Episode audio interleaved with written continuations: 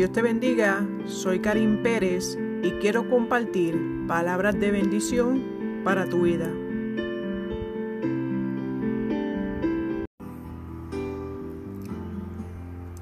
Años atrás, un amigo pastor me dio un consejo. Honra y aprende mucho de tu pastor. Todo lo bueno, cópialo. Lo malo, cámbialo cuando te toca a ti.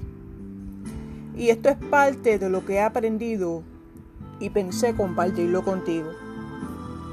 Nunca olvides que las ovejas necesitan alimento fresco. Prepara el alimento con amor. Para alimentar a otros necesitas orar y profundizar en su palabra.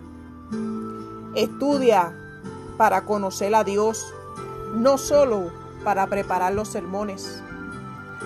Guarda tu corazón. La confianza en el Señor se cultiva a través de la oración. El principio de la sabiduría es el temor a Jehová, no cuanta Biblia conoces.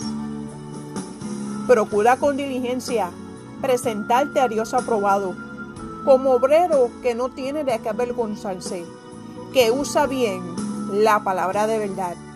Segunda de Timoteo 2.15.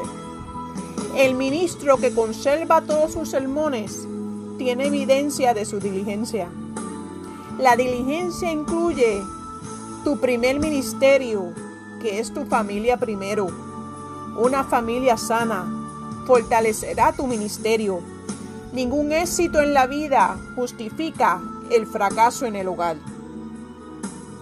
Aprende a conocer la condición de tus ovejas, sus necesidades y su potencial. No olvides que tu trabajo no será resolverlo todo. Nunca serás capaz de hacerlo. José Luis Navajo lo expresó así.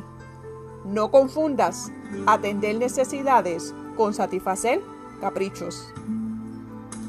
El trato de Jesús siempre fue personal y así debes tratar a tus ovejas. Sé compasivo, sin dejar de ser firme.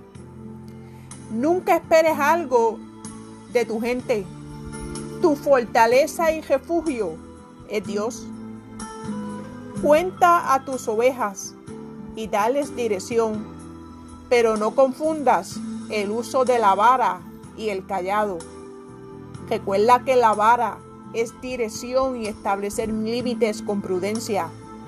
El callado es protección. Corrige con amor y defiendas con valor del peligro externo e interno. El enemigo no siempre está fuera. El crecimiento saludable toma tiempo. Nunca te compares. No compares a tu iglesia.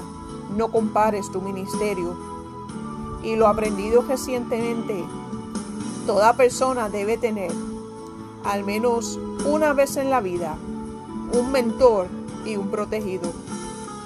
En nuestras debilidades y fracasos, Dios muestra su inagotable amor, aún aprendiendo cuán grande es la gracia de Dios que puso su mirada en mí como pastor.